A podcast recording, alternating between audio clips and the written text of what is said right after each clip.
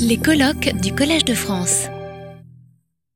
J'ai été chargé euh, par euh, les organisateurs de ce congrès du rôle de discutant, donc euh, théoriquement d'essayer d'apporter une certaine contradiction à l'orateur, et je suis un peu désespéré, comme vient de le dire M. Fussman, parce que je partage l'essentiel des vues qui ont été exposées par Jean-Paul Clausel, bien qu'il appartienne à un monde euh, assez profondément différent du mien.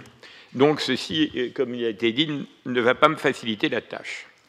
Alors j'évoquerai quand même euh, le même problème qui est le problème des relations entre recherche fondamentale, recherche académique, recherche appliquée, recherche industrielle. Très rapidement, pour un chercheur de mon âge, j'ai vécu une période euh, particulièrement critiquable, où il y avait une véritable barrière idéologique entre ces deux euh, domaines de recherche.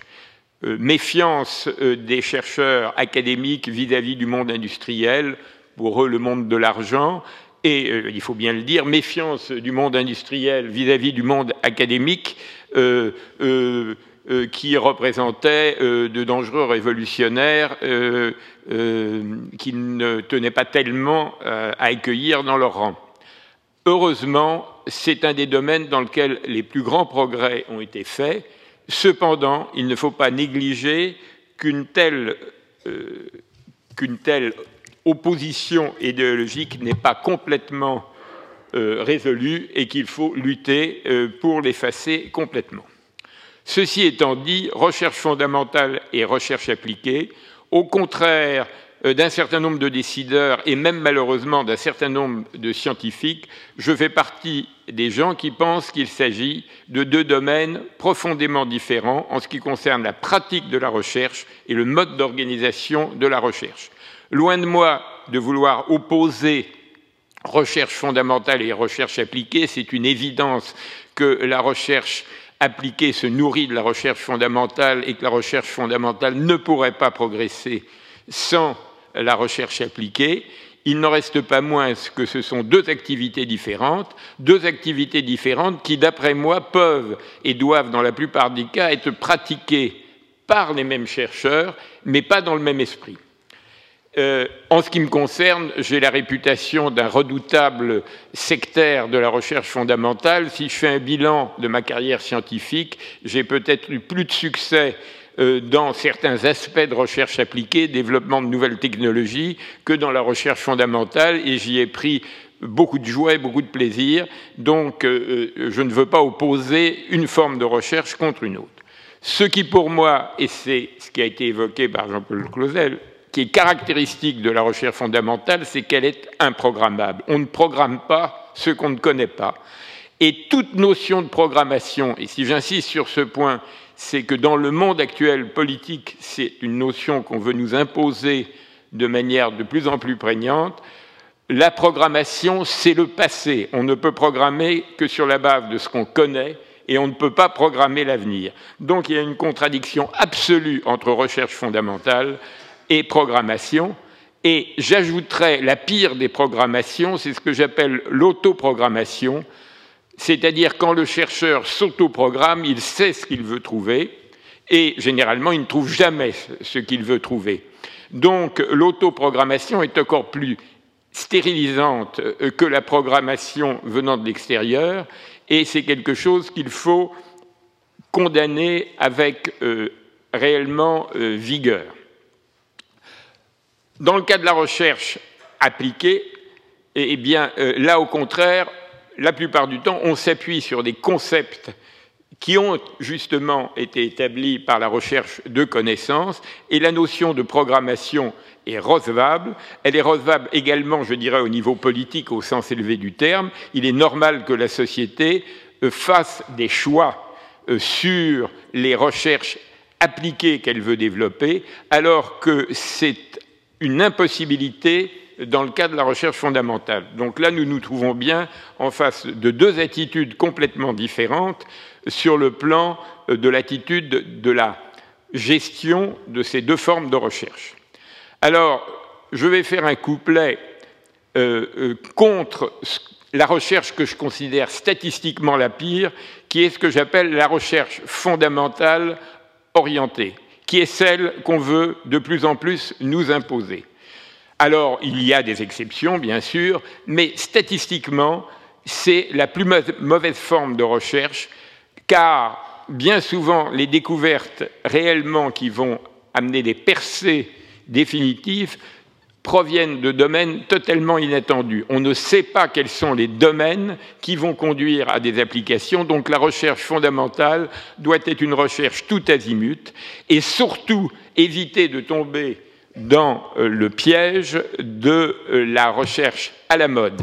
De la même manière que la programmation de la recherche est une expression du passé dans la recherche fondamentale, la mode est aussi une expression du passé quand une science est à la mode, c'est que c'est déjà trop tard. Et donc, le métier du chercheur en recherche fondamentale, c'est justement d'aborder les sujets en dehors, euh, en dehors de la mode.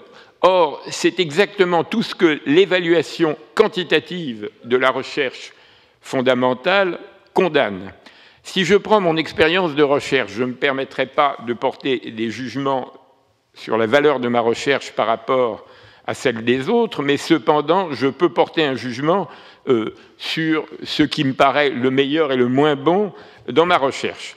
Eh bien, j'ai appris, c'est un peu une provocation ce que je vais dire maintenant, mais ce n'est pas complètement une plaisanterie, à surveiller avec beaucoup d'attention mon indice d'impact, c'est-à-dire le nombre de citations de mes recherches. J'ai constaté que toutes les fois que mon indice de citations montait, mon originalité diminuait à peu près à la même vitesse, parce que je m'enfermais euh, dans une espèce de, dogme de ma connaissance, et j'étais de moins en moins capable d'imaginer des idées nouvelles. Et je savais que quand mon indice de citation monte, il est temps euh, de faire un pas de côté pour aborder un nouveau sujet et pour retrouver une qualité absolument fondamentale du chercheur, c'est une certaine dose d'ignorance. Si vous savez tout, vous ne pouvez pas innover. Et c'est là d'ailleurs où se pose également la différence de l'attitude vis-à-vis de l'informatique, de cette facilité d'accès à l'information. Jean Perrin, prix Nobel de physique, disait avec un esprit un peu provocateur. La bibliographie sur un sujet de recherche fondamentale, je dis bien de recherche fondamentale, elle se fait après la recherche et non pas avant. Et effectivement, si vous savez tout sur un sujet avant de l'aborder, les chances que vous ayez d'imaginer quelque chose de nouveau sont absolument minimes. Donc, euh, je recommande euh, de ne pas faire d'excès d'accès à l'informatique via le net et tous ces moyens extrêmement puissants, là encore, dans le cas de la recherche appliquée, eh bien, on se trouve en face d'une situation tout à, fait différente où il est réellement nécessaire de faire le point euh, sur tout ce qui a été fait dans le domaine. Donc, encore une divergence. Le gros problème, euh, j'en suis un peu parce que j'ai n'ai pas noté. Je voulais me. Je t'en prie, Tu m'arrêtes. Hein. Euh, euh, donc, euh, le gros problème qui subsiste, c'est le problème de l'évaluation. Parce que la recherche fondamentale, telle que je la conçois, est une activité créatrice, et l'activité créatrice est horriblement difficile à évaluer. Si on était si on devait évaluer à travers des comités les musiciens, les peintres, les artistes, c'est quelque chose qui est pratiquement impossible. Et c'est donc la contradiction, et je ne vous apporterai pas de solution définitive dans le domaine, c'est la grande contradiction. On a besoin d'une recherche fondamentale de haute qualité, mais comment l'évaluer? Je sais qu'en dépit des beaux discours que je vous fais, en tant qu'évaluateur, je peux faire des erreurs absolument dramatique. Quand quelque chose est réellement nouveau, bien, bien souvent, soit je ne le comprends pas, soit si je fais vraiment un effort, je peux démontrer que c'est faux. On pourrait définir la découverte par le fait qu'elle est en moyenne rejetée par un évaluateur consciencieux, parce qu'elle est contradictoire, elle casse en quelque sorte un dogme euh, dominant. Donc la recherche fondamentale est très difficile à évaluer. Et là, je me permettrai d'évoquer, et je ne pense pas que j'entrerai vraiment en contradiction avec lui, euh, une phrase euh, euh, de Pierre Corvol, notre administrateur, au début de cette séance, qui a dit Le chercheur doit être le premier, introduisant la notion de compétition. Eh bien, là encore, j'établirais une différence fondamentale, une différence essentielle entre recherche fondamentale et recherche appliquée. Comme l'a fort bien dit Jean-Paul Clausel, dans ce qui concerne la recherche appliquée, en schématisant à l'extrême, le critère, c'est le brevet, et un brevet qui est pris un jour avant un autre brevet, eh bien, c'est donc bien la compétition, être le premier qui est nécessaire. En recherche fondamentale, je pense qu'il faut aussi être le premier, mais pas du tout dans le sens où on l'entend généralement. S'il s'agit d'un sujet à la mode, sur lequel 10 ou 15 laboratoires très puissants travaillent en compétition, être le premier, c'est très bien pour mon ego, c'est peut-être bien pour l'ego national, mais sociologiquement, cela n'a strictement aucune importance parce que si la découverte n'est pas faite chez moi, elle s'est faite autre part. Ce qui veut dire pour moi être le premier, c'est être le premier à aborder un nouveau sujet que personne d'autre n'aborde c'est ça pour moi être le premier, c'est-à-dire à un niveau où la notion de compétition au sens classique du terme ne se pose pas. Je ne suis pas en train de lutter pied à pied avec un autre laboratoire, je tente quelque chose de nouveau où pendant un court moment, je suis le seul. Donc c'est ça pour moi être le premier. Je dirais avec beaucoup de prétention, c'est pas être le premier, c'est d'être pendant un court moment le seul. Et c'est ça qui est, à mon avis, le métier fondamental euh, euh, c'est comme ça que je conçois la recherche fondamentale. Donc, euh, cette notion de compétition indispensable et nécessaire, que ça me plaise ou que ça ne me plaise pas, car je n'ai pas l'esprit de compétition, qui me paraît nécessaire dans le domaine de la recherche appliquée, elle doit être conçue d'une manière extrêmement différente dans la recherche fondamentale, et je constate simplement que tous les modes d'organisation de la recherche actuellement, programmation de la recherche fondamentale, tous les modes d'évaluation quantitative que critiquent la plupart de mes collègues, mais qu'ils appliquent euh, d'une manière totalement excessive, me paraissent non seulement inefficaces, mais négatives quant au choix euh, de pour développer la créativité dans nos domaines. La recherche fondamentale ne peut être évaluée qu'à posteriori. J'ai reçu un nombre de contrats considérable, comme tout chercheur de mon âge. J'ai fait des propositions. Euh, il n'y avait généralement que peu d'adéquation entre ce que j'avais fait et le programme pour lequel on m'avait subventionné.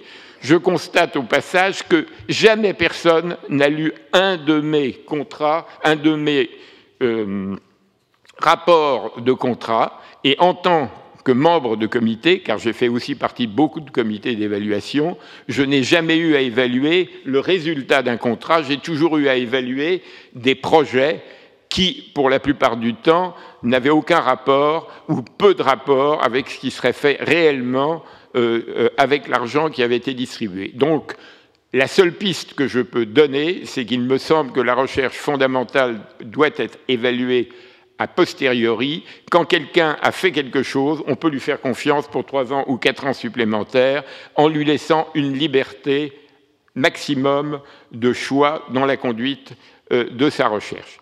Encore une fois, ce que, je défends pour la recherche fondamentale ne me semble pas s'appliquer à la recherche appliquée. Un brevet, ça se compte, ça se mesure, et toutes euh, les euh, conclusions que j'applique à la recherche fondamentale ne me semblent pas valables euh, pour la gestion de la recherche appliquée. Donc, je voulais simplement terminer en disant que, sur le fond, je pense qu'avec un éclairage différent, j'ai cru comprendre que nous partagions à peu près les mêmes idées et c'est assez réconfortant de s'apercevoir que de personnes euh, de formation et de métiers aussi différents peuvent arriver à un, secret, un certain degré de convergence.